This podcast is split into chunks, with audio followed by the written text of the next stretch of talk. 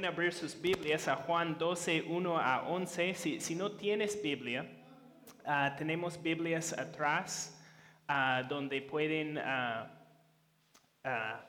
pueden agarrar uno si, si solo levantan su mano y, y si no tienes Biblia en casa, eso es un regalo de parte de Nueva Vida Lima. Es Juan 12, 1 a 11. Terminamos capítulo 11 la semana pasada con los líderes judíos hablando del tema de la, ah, la resucitación de Lázaro. Y ahora, empezando capítulo 12, Jesús está asistiendo a una cena en su honor en la casa de Lázaro. Entonces vamos a leer el texto. Esto es Juan 12, 1 a 11. Dice, seis días antes de la Pascua llegó Jesús a Betania, donde vivía Lázaro, a quien Jesús había resucitado. Allí se dio una cena en honor de Jesús. Marta servía y Lázaro era uno de los que estaban a la mesa con él.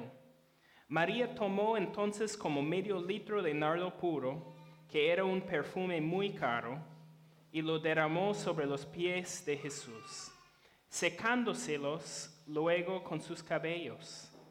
Y la casa se llenó de la fragancia del perfume.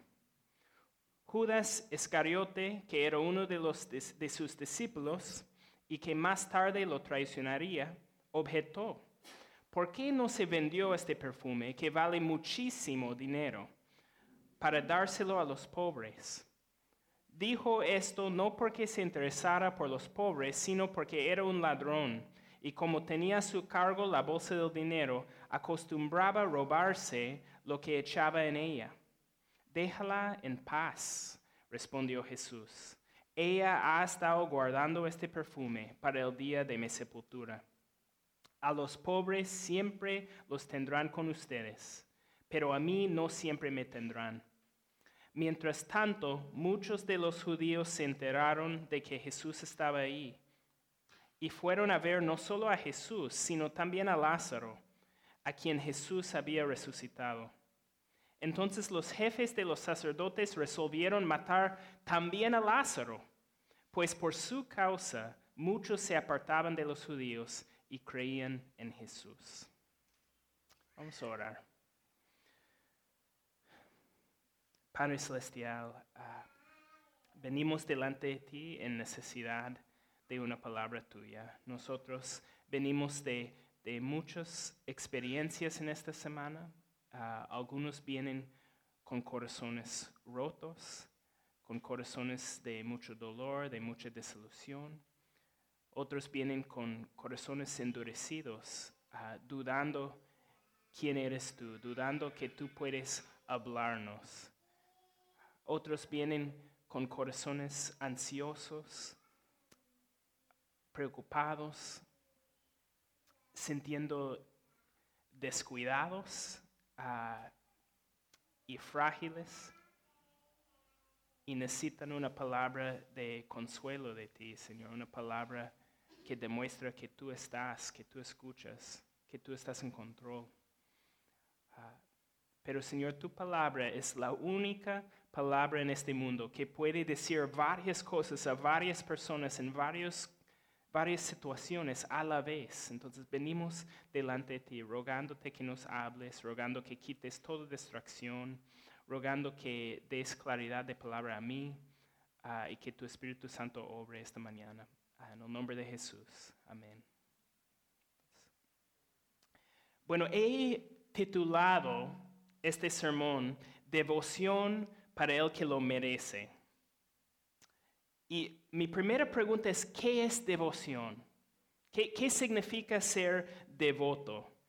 Y estaba buscando defini- definiciones de la palabra en el Internet y primeramente encontré este. Dice, sentimiento de profundo respeto y admiración inspirado por la dignidad, la virtud o los méritos de una persona.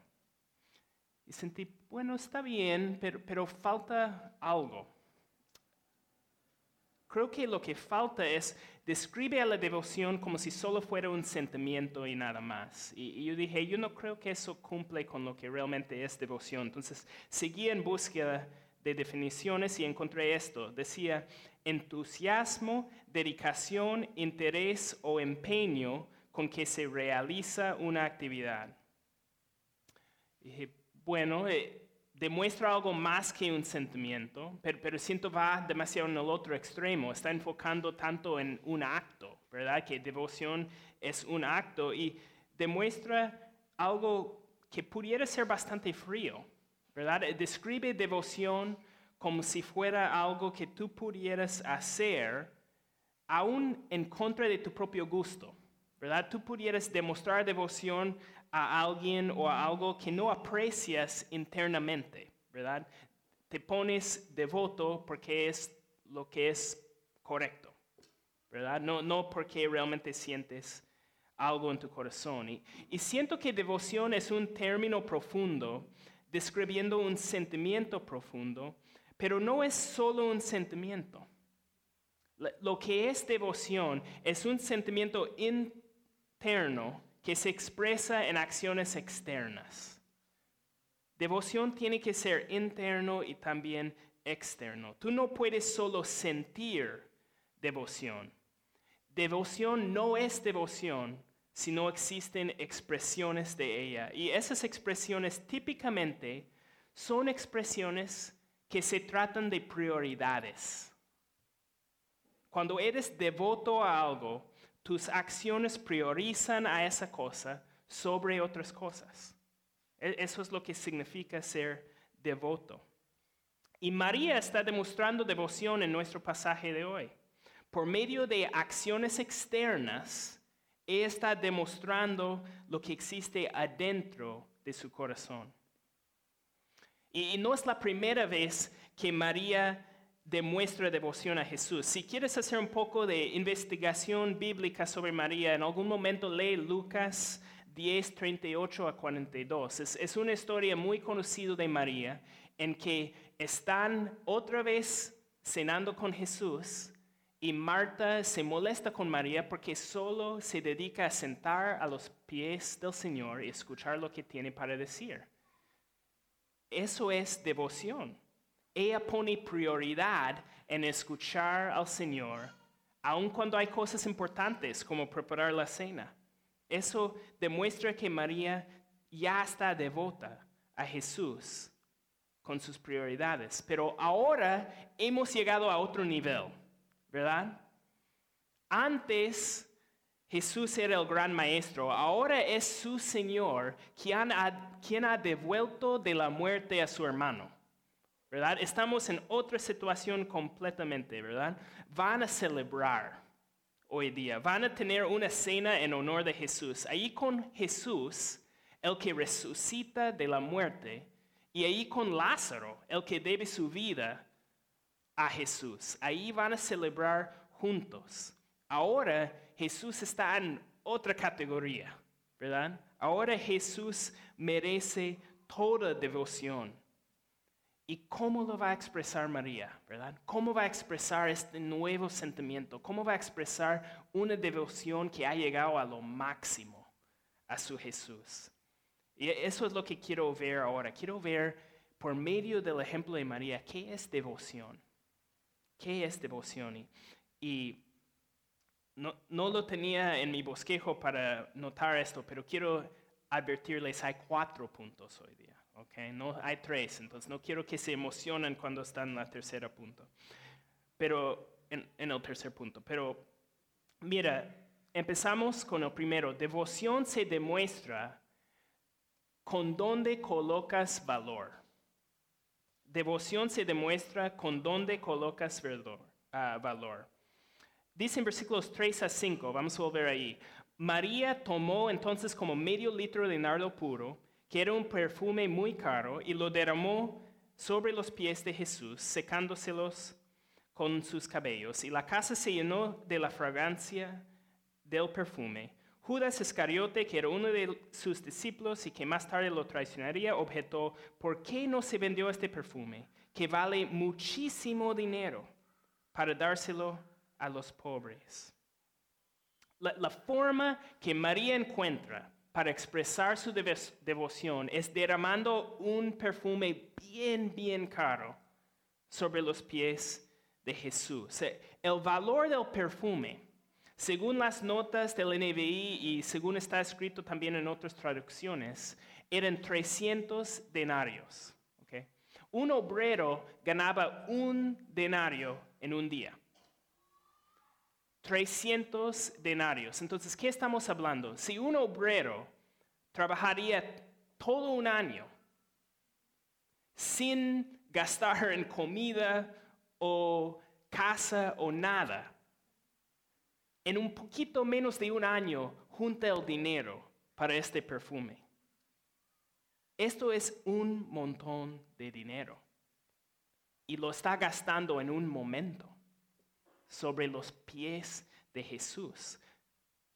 Una pregunta al principio, ¿cómo es que María consiguió un perfume tan caro, verdad? Bueno, no sabemos, quizás viene de una familia muy rica, quizás coleccionó el dinero entre todos los más devotos de Jesús, quizás era una herencia familiar que habían guardado por generaciones, no, no sabemos, pero sea la forma que lo ha conseguido, este, este gesto de amor es un gesto de amor extravagante, extravagante, que ella está dispuesto a gastar tanto dinero en un momento en Jesús.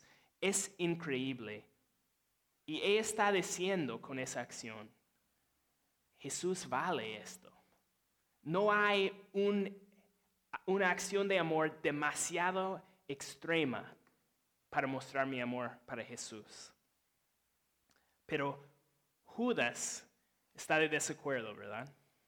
Judas, Judas está de, de desacuerdo. Él dice, esta acción sí es demasiado extrema. Esta acción sí es demasiado extrema, considerando el valor monetario del perfume.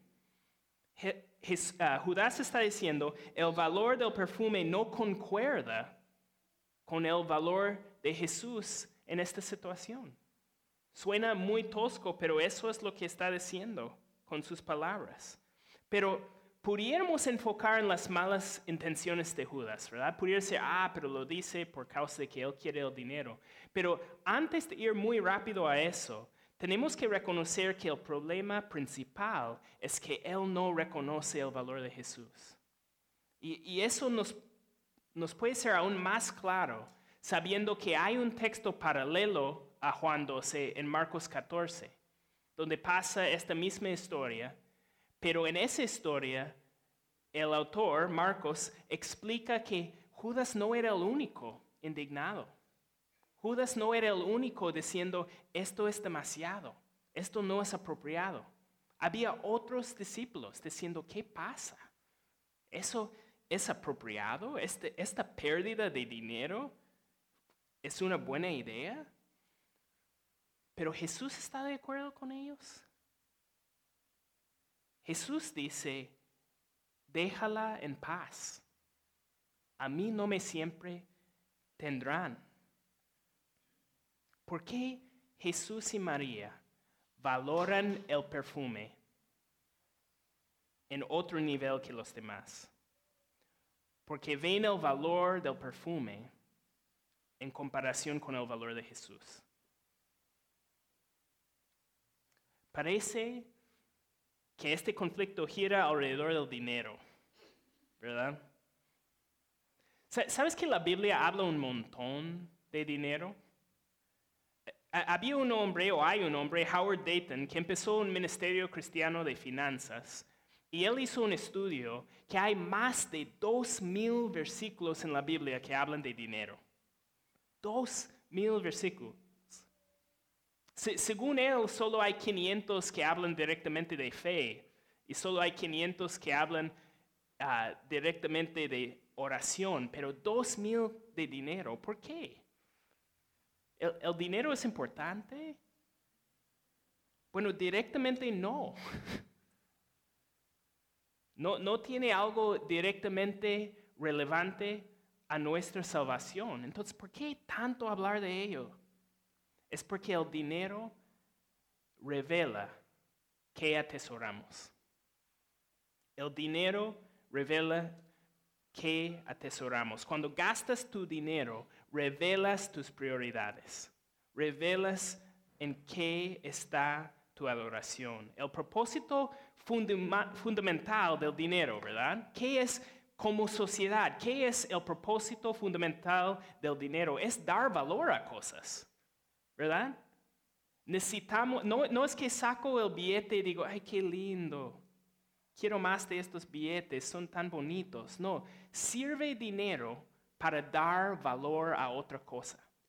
Eso es el propósito de dinero. Entonces, no es directamente importante para nuestra fe, pero si lo vamos a usar para poner valor a lo que apreciamos, es relevante a nuestra fe. El valor de algo es medido en cuánto estás dispuesto a sacrificar o directamente pagar por ello. Y muchos que estaban en esa mesa con Jesús no valoran a Él suficiente para aplaudir a la acción de María. Hacían su matemática en su cabeza y dijeron, tu dinero pudiera ser colocado en algo de mayor valor. E, eso es lo que estaban diciendo. Y María, al contrario, con su acción, con su gasto de dinero, reveló que Jesús era todo para ella. Jesús era todo para ella. Como Judas habla de los pobres, ¿verdad? Pero quizás, quizás algunos parientes de María estarán pensando en ellos mismos, ¿no? Eso era mi jubilación, esto era mi seguridad y lo has gastado en los pies de Jesús. Entonces mi, mi, pregunta, mi aplicación para ese punto, para nosotros, es, ¿qué dice tu gasto de dinero? ¿Sobre qué valoras tú?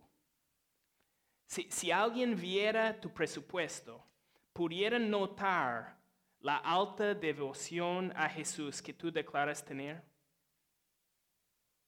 O, diría ese hombre o mujer valora principalmente algo más. Diría, mirando ese presupuesto, valora películas, o valora a deportes, o valora a educación, o valora a la seguridad de su futura jubilación, o valora a sus hijos. Que viendo tu presupuesto, ¿qué dirían es tu devoción? Y si tú fueras María, ¿cuánto gastarías en Jesús? ¿Cuánto gastarías? Pero, hay que tener mucho cuidado aquí. O vamos a dar la impresión de que devoción solo se expresa en dinero, ¿verdad? E, eso pudiera ser una tragedia. Uno, porque ¿qué tal el pobre que no tiene más que para un pan? Entonces no es capaz de tener devoción, no es capaz de ser devoto. No, no, no es así. Podemos mostrar devoción con dinero, pero la falta de dinero no es falta de devoción. No somos así de, ah, enfocados en el dinero. Hay otras formas de expresar devoción y esto nos lleva a nuestro segundo punto, que es devoción nos hace olvidar nuestra imagen. Devoción nos hace olvidar nuestra imagen. ¿Qué significa eso? ¿Dónde saco eso del texto? Mira versículo 3 otra vez. Dice, María tomó entonces como medio litro de nardo puro, que era un perfume muy caro, y lo derramó sobre los pies de Jesús secándoselos luego con sus cabellos, y la casa se llenó de la fragancia del perfume. María no solo derrama el perfume sobre los pies de Jesús, sino que va secándolo con sus cabellos. ¿E-, ¿Entiendes cuán radical es esto? Los, los judíos usaban sandalias, ¿verdad? estaban viviendo en un país lleno de polvo y están caminando de lugar en otro. No hay auto, ¿verdad? Caminan de cada lado a, a otro lado. Sus pies no eran agradables, ¿verdad? Nosotros solo tenemos que ir a la playa un día para entender que sus pies no eran agradables. De, hecho, estamos en Juan 12 ahora, ¿verdad? No sé si ustedes son los tipos que leen un libro y van más adelante para ver qué viene porque no pueden esperar. Juan 13 habla de Jesús lavando los pies a sus discípulos. Y si estás uh, familiarizado con, con ese texto, sabes que les da un gran asco que Jesús va a lavar sus pies les causa un gran shock. Los pies eran lo menos digno del cuerpo, ¿verdad? No les agradó esa idea. Pero María seca los pies de Jesús con sus pelos. Primero de Corintios 11 dice que el pelo largo de la mujer era su gloria, su gloria. Y él usa esos pelos para limpiar los pies de Jesús. María toma lo que es más digno de ella para secar lo que los judíos consideran lo más indigno de Jesús. ¿Qué es el mensaje ahí? María está diciendo, Jesús, lo más glorioso de mí vale menos que lo más común de ti. Tu valor es tanto que ni importa cuán humillante es mi acción, igual es apropiada delante de tu valor. María dice, no me importa ni mi propio orgullo con tal de levantar en alto a ti. Amigos, quizás entregar dinero a Jesús no te cuesta tanto. Pero pregunto, ¿estás dispuesto a entregar a tu imagen? E, ¿Estás dispuesto a declararte un discípulo de Cristo, aun si la gente te llaman aburrido, necio, hipócrita, intolerante? Cuando llega la oportunidad de hablar de Cristo con alguien, ¿qué te preocupa más? ¿Lo que van a pensar de Cristo o lo que van a pensar de ti? Cuando llega la oportunidad de bautizarte, de, tomar un paso público de fe, un paso mandado a todos los seguidores de Jesús, ¿cómo responderás? ¿Qué será tu preocupación en ese momento? ¿Cómo tratas el valor de tu imagen delante de los demás con el valor de Cristo? No sé de ustedes, pero yo no vivo en un país cerrado. Yo no vivo en un país donde me van a matar si declaro mi fe en Jesús. Amigos, en, el mundo occidental no hay lugar para cristianos tipo agente secreta. No hay lugar para devotos en disfraz. Un devoto valora a Jesús más que a su imagen. E, eso es la pura verdad. Y la pregunta es, ¿estás dispuesto a ser un necio para Jesús? ¿Estás dispuesto a ser un radical para Jesús? La respuesta de María es, si valorías a Cristo como yo, te parecería poco perder tu imagen. Te parecería poco. Quiero ir a, otro punto, como que es la devoción. Quizás es obvio que debemos valorar a Jesús más que el dinero. Quizás es obvio que debemos valorar a Jesús más que nuestra imagen. Puede ser claro a nosotros que el dinero y la imagen son cosas vanas, son cosas mundanas, son cosas egoístas.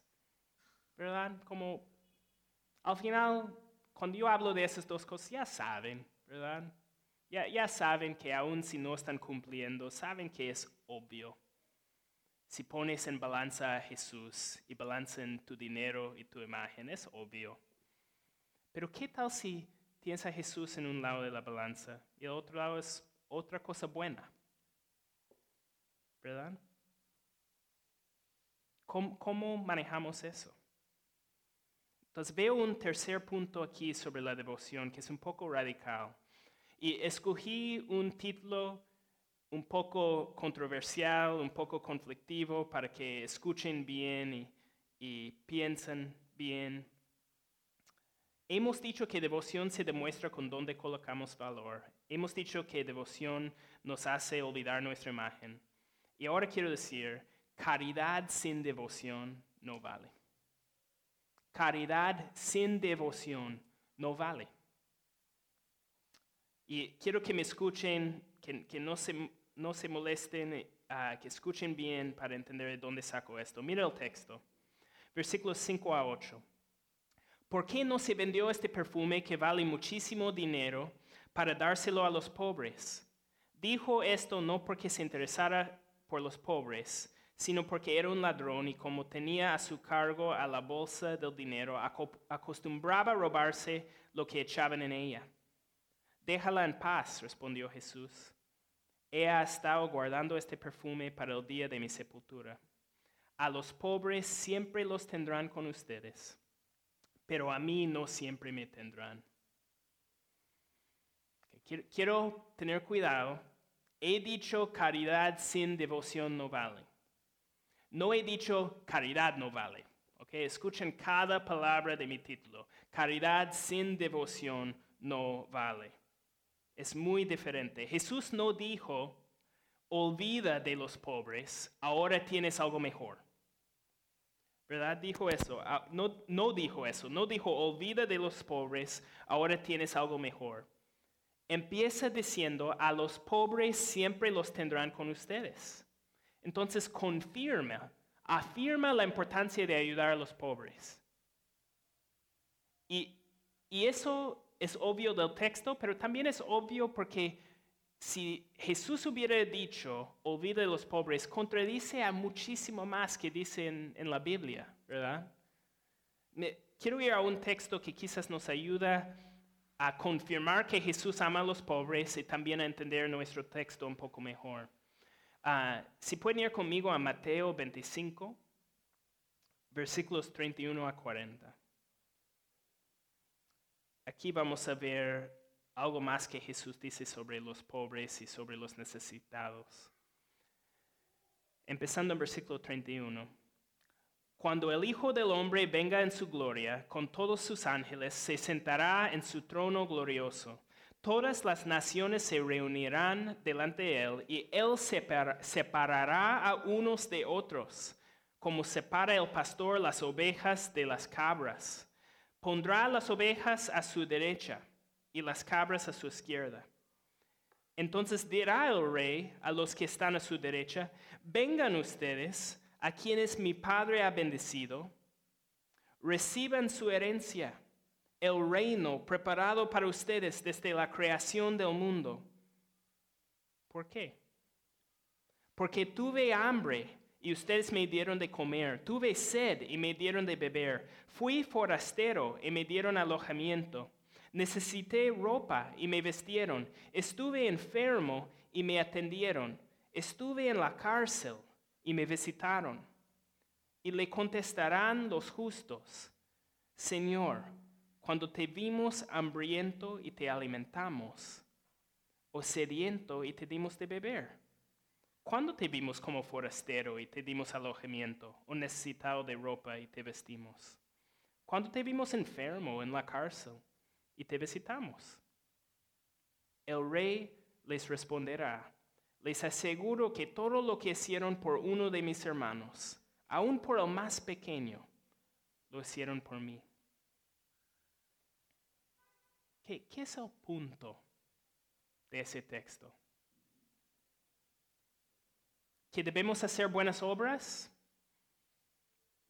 Bueno, debemos hacer buenas obras, debemos servir a los pobres, pero Jesús no necesitaba esta parábola para enseñar eso. Él no necesitaba una parábola tan detallada para decir ayuda a los pobres. Él proveyó esta parábola para hacernos ver que servir a los pobres es servir a Él. Él quiere hacer claro que lo glorioso de valorar a los pobres es que estás valorando a Jesús en esa acción. Y por eso la reacción de Judas no tiene sentido. Ha mal armado la cosa terriblemente. Él está indignado con una acción que honra a Jesús porque impide la habilidad de servir a los pobres. Él quiere deshonrar a Jesús para honrar a los pobres. Eso no tiene sentido. La caridad sin devoción no vale. Devoción se trata de prioridades y prioridad número uno para un devoto de Jesús es Jesús. No puedes cambiar eso. Honras a Jesús antes de cualquier otra cosa. Y Judas y los otros discípulos están más perdidos porque no entienden que el valor de cuidar de los pobres se encuentra en su liga a Jesús. Pero ahorita ellos se encuentran en una situación muy única, ¿verdad? En que tienen que escoger entre la honra a Jesús y el servicio a los pobres. Pero Jesús hace muy claro que están en una situación única. ¿Por qué? Él dice, no siempre me tendrán con ustedes. Entonces, esta etapa que ellos están confrontando no es nuestra etapa, ¿verdad? Están en una etapa que Jesús está físicamente entre ellos. Nunca nos va a dejar en la misma elección, ¿verdad? Porque nunca va a haber una situación en que yo tengo dinero para dar a los pobres y Jesús entra a esa puerta y me lo pide, ¿verdad? No, no estoy en esa situación. Jesús está haciendo claro, no siempre me tendrán con ustedes. Es diferente. Entonces, ¿cómo aplicamos eso a nosotros? ¿Verdad? ¿Qué, es el punto de ese ese, texto para nosotros. creo que una aplicación incorrecta, escúcheme bien o todo mi sermón uh, va al tacho si, si toman esto con una, aplicación correcta. Una aplicación incorrecta sería, ah, entonces mejor que este dinero que yo iba a dar a los pobres, construimos un templo lujoso con ello. Porque mejor honrar a Jesús que a los pobres. Eso sería una aplicación incorrecta. ¿Por qué? Uno, porque Jesús mismo está señalando que la etapa que está confrontando los discípulos es única. Es única. Él dice, no siempre estaré con ustedes. Y en ese contexto, en ese sentir, no está con nosotros, no está físicamente con nosotros. Entonces, nosotros tenemos que escuchar al otro lado de su mandato que siempre tendrán los pobres con ustedes. Ya, entonces ahora hay otra responsabilidad para nosotros. Pero otra razón que eso sería una aplicación incorrecta es que está mal comparar como igualmente lo mismo construir un templo con servir a Jesús. E, eso sería malo. Ah, edificios pueden servir los propósitos de Jesús pero un edificio no es Jesús. ¿Ok? Entonces, no usamos eso como una excusa de ignorar a los pobres. Entonces, ¿cómo lo aplicamos? ¿No, sería que el único propósito de este texto para nosotros es para decir, no aplica a nuestra situación? Para nosotros, servicio a los pobres sigue igual.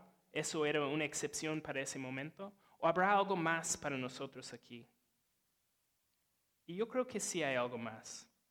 Yo, percibo que el propósito de esa parte del texto es advertirnos a no levantar demasiado en alto el servicio social como un bien si ese servicio está desligado de Jesús.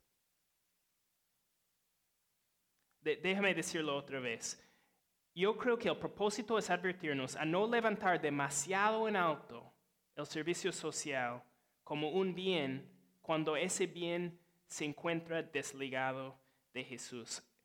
Considera por un momento, y esto es muy importante, quiero que todos escuchen esto, considera ahorita que va a haber muchísimas personas en el infierno que han dado muchísimo dinero a los pobres. Considera eso. Va a haber gente en el infierno, va a haber mucha gente en el infierno que han dado un montón de dinero a los pobres. Yo, yo no conozco un peruano que en algún momento no da algo a un mendigo. No conozco. E, eso es algo tan, tan profundamente metido en el carácter de un peruano. No puedes decirme que todo peruano va a ir al cielo. Considera eso.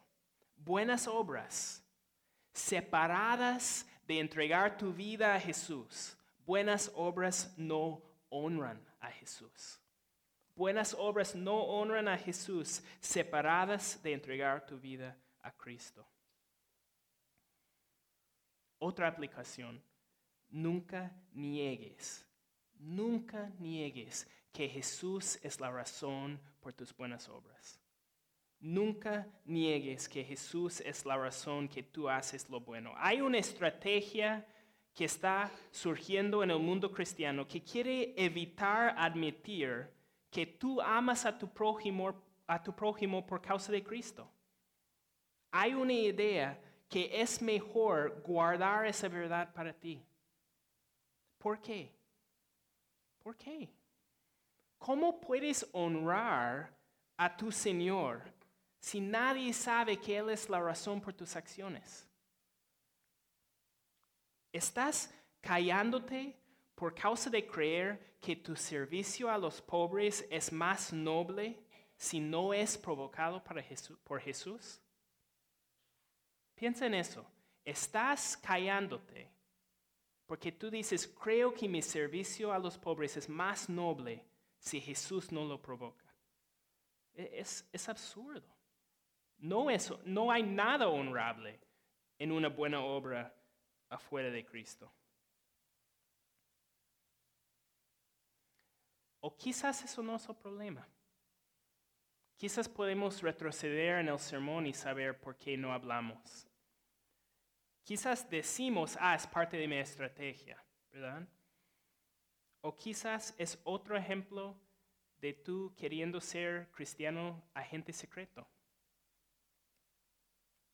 queriendo preocupar más por tu imagen que la honra de Jesús. Uy, si, si les explico que estoy sirviendo por amor de Jesús, van a creer que soy un loco, que soy un radical, ya mejor, mejor. Y, y hablo a mí mismo, hablo a mí mismo, veo ese momento en que doy algo a un mendigo en la calle y no les hablo de Jesús y digo, ¿sirve de algo? ¿Eso agrada a Jesús?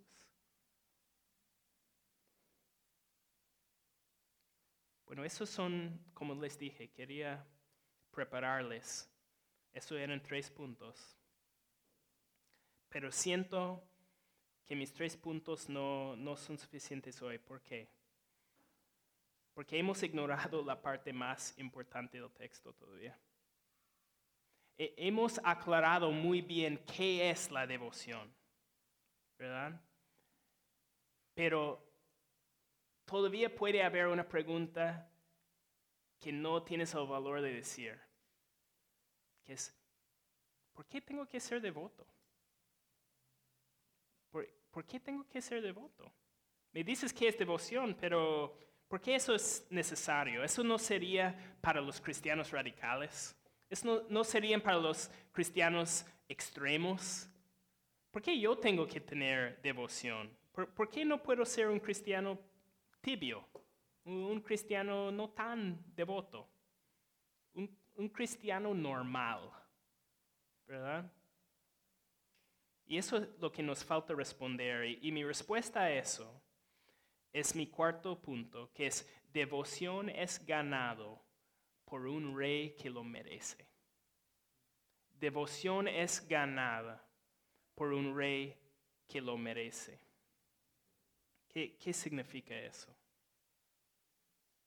Yo, yo veo que el texto no solo explica qué es devoción, pero también responde a esa pregunta con tres evidencias de quién es este Jesús quien merece nuestra devoción. Y voy a ir muy rápidamente por esas tres evidencias. Primeramente, Jesús es el rey del plan soberano. debemos ser devotos a Jesús porque Él no es cualquier líder. Él, él, no es un maestro bueno, Él es Dios en control soberano de todo lo que pasa, el gran autor de la mejor historia que pudiera existir. Nada escapa de sus manos. Sus manos cumplen lo que su boca declara. E, eso es Jesús. ¿Recuerdan el texto de la semana pasada? El sumo sacerdote está planeando cómo deshacerse de Jesús. Y termina profetizando sobre la obra de salvación que va a ocurrir. Ellos ni saben lo que está pasando. Pero Jesús está llevando a cabo su plan de salvar a su pueblo hasta el punto de crear profecías por sus enemigos. Jesús no es cualquier líder queriendo intentar armar un plan, una visión. Él es Dios, Él es soberano. Y pasa otra vez en nuestro texto. La semana pasada era el sumo sacerdote, esta semana es María. Dice versículo 7, déjala en paz, respondió Jesús. Ella ha estado guardando este perfume para el día de mi sepultura. ¿Qué quiere decir eso? ¿Que María sabía que iban a enterrar a, a Jesús? No, está diciendo que lo que ella está haciendo era soberanamente planeado por Dios para preparar para su sepultura. ¿A qué está refiriendo? Bueno, aquí es donde tenemos que ponernos en el contexto histórico un poco. Versículo 1 dice, seis días antes de la Pascua llegó Jesús a Betania. ¿Por qué Juan quiere saber que nosotros sepamos eso? ¿Por qué? Porque Jesús va a ir a celebrar la Pascua en Jerusalén y también a morir. Su última cena es la cena de Pascua. Cuando Juan dice, estamos a seis días de la Pascua, está diciendo, estamos a una semana de la muerte de Jesús. Y en ese momento, María derrama un montón de perfume sobre Jesús. Parece algo bien raro para los que están ahí, ¿no? No, estaban acostumbrados a usar esa cantidad de perfume, ¿verdad? No, no es que le hizo ch, y ya para que hueles rico Jesús. derramó todo un medio litro de nardo puro, un montón de perfume. Y Jesús dice que era un acto de preparación para su muerte. Probablemente esta cena pasa sábado por la noche y el próximo viernes muere Jesús. Jesús probablemente fue a la cruz con esos olores todavía en él. Imagina eso. Imagina ese plan, ese plan soberano. Nada escapa de los propósitos de Dios. Su muerte no era un accidente. De hecho, Él lo tenía planeado hasta el mismo día en que iba a pasar. Piensa en eso. Tan agendado e-, era su muerte que él hasta planeaba el momento en que perfume de muerte iba a ser puesto para él de antemano. Este Jesús no es cualquier maestro. Jesús reina sobre todo, desde la vida hasta la muerte, y todo en el momento que Él decide. Y todavía queremos preguntar por qué le debemos tener devoción. Él es el rey de todo, Él es el del plan soberano. Pero ya, si necesitas más razones para ser devoto, ok, yo, yo sigo adelante. una segunda evidencia es Jesús es el Cordero de la Pascua. Nuestro texto empezó con el detalle que faltan seis días para la Pascua. ¿Qué era la Pascua? Bueno, si, si quieres hacer investigación, les animo, lleguen a casa, leen Éxodo 12 y les va a dar la idea de qué era la Pascua. Ah, pero solo les voy a explicar rápidamente. La Pascua era el último evento en la historia del escape del pueblo de Israel de Egipto. Ellos eran esclavos en Egipto y Dios mandó diez plagas para convencer a Faraón que deje ir a su pueblo. Y para la última plaga, Dios prometió que iba a mandar el ángel de la muerte para matar al primogénito de cada familia. Pero al pueblo de Israel les dio unas instrucciones para evitar que sus primogénitos mueran. Les dijo que deben sacrificar un cordero y deben poner la sangre de ese cordero en la puerta de su casa. Y con eso, cuando el ángel de la muerte pasó y vio la sangre del cordero, dejaría esa casa a salvo. Eso es la Pascua. Eso es lo que pasaba. Y cada año el pueblo de Israel celebraba ese evento. Estamos a seis días de celebrar ese evento. E, ¿Entiendes qué está pasando aquí? El pueblo de Israel está celebrando cuando Dios salvó a su pueblo iban a morir. Bueno, lo, llevamos a un paso antes. Eran esclavos. Iban a morir. Y por medio de un cordero inocente, por medio de su sangre, eran cubiertos y protegidos de la ira de Dios que pasaba. ¿Suena familiar? Jesús no escogió morir en la Pascua sin propósito. Él está mandando un mensaje. Él está diciendo, ustedes son esclavos. Ustedes están condenados a morir. La ira de Dios está sobre ustedes. Y yo soy el Cordero inocente. Yo soy el Cordero que va a dar su sangre para que la ira de Dios pase sobre ustedes sin dañarles.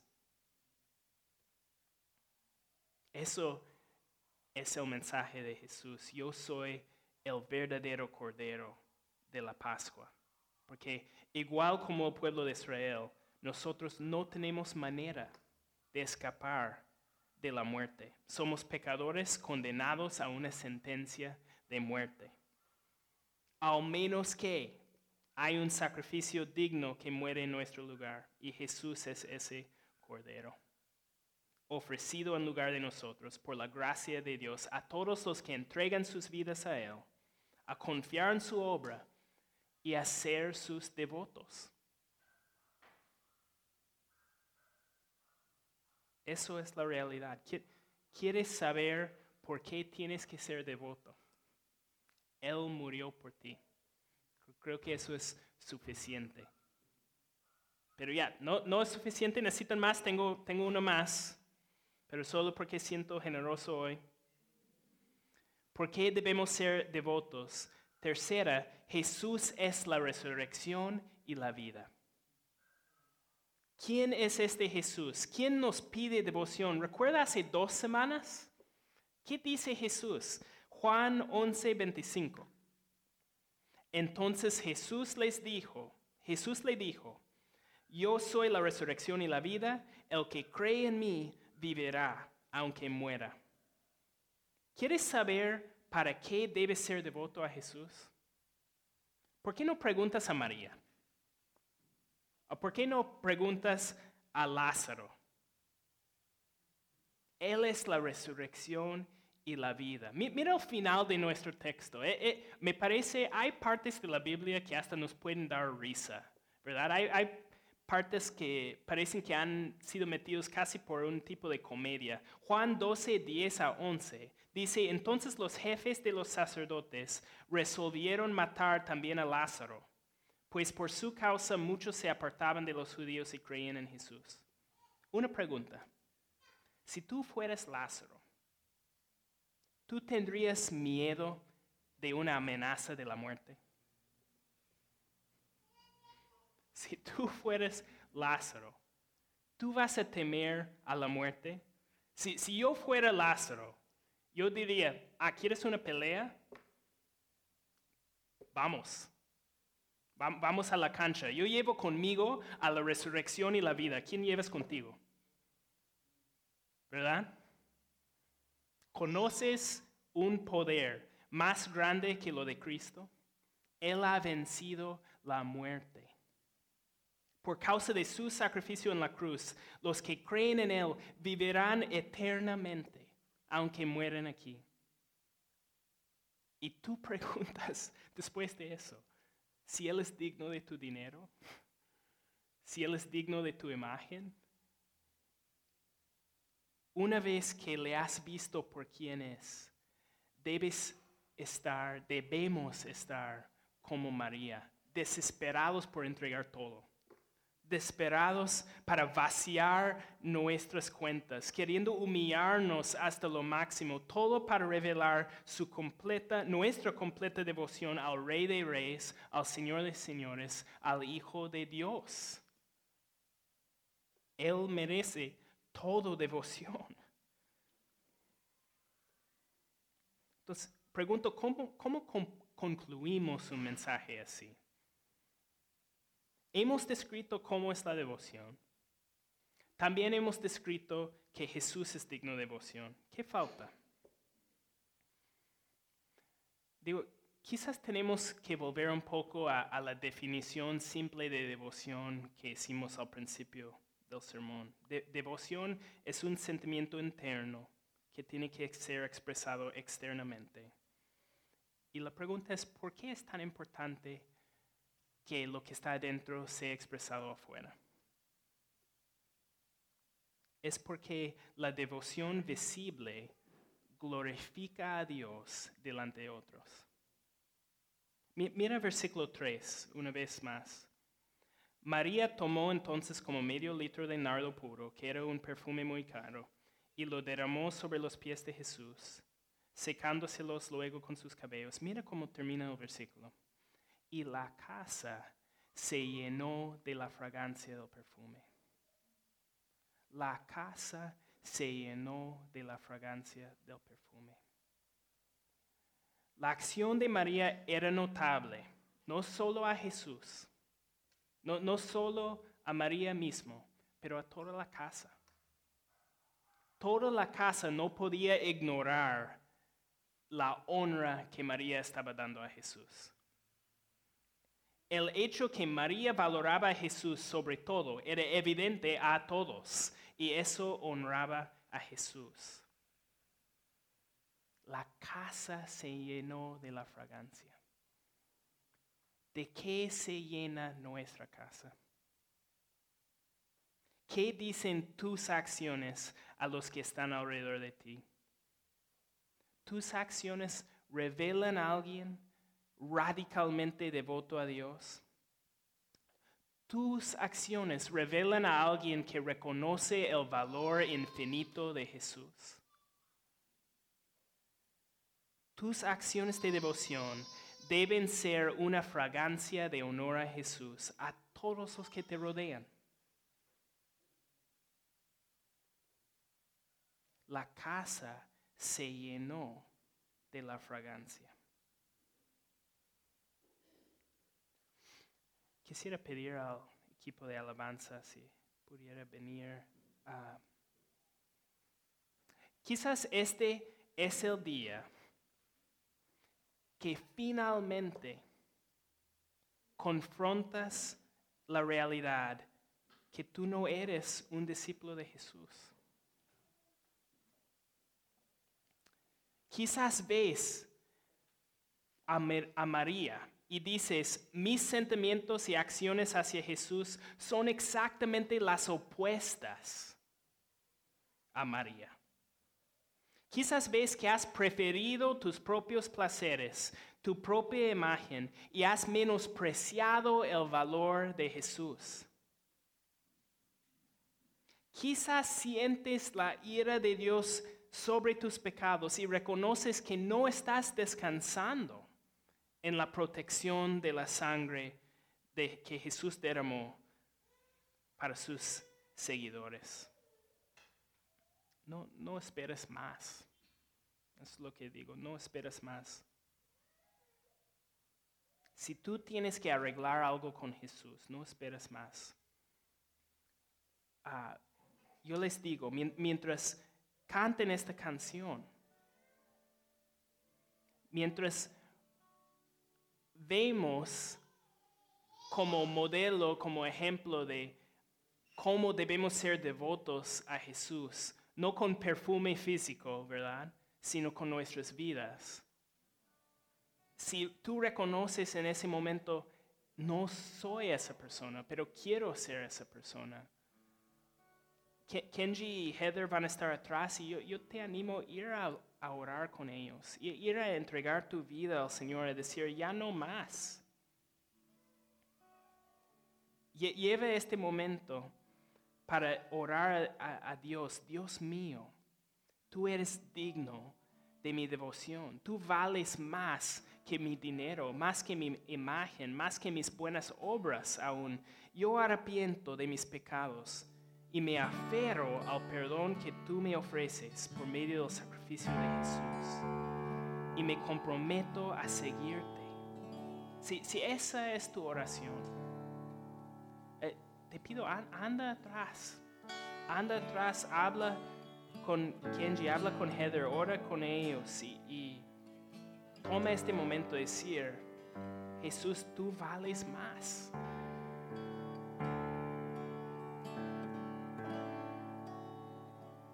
No esperes más.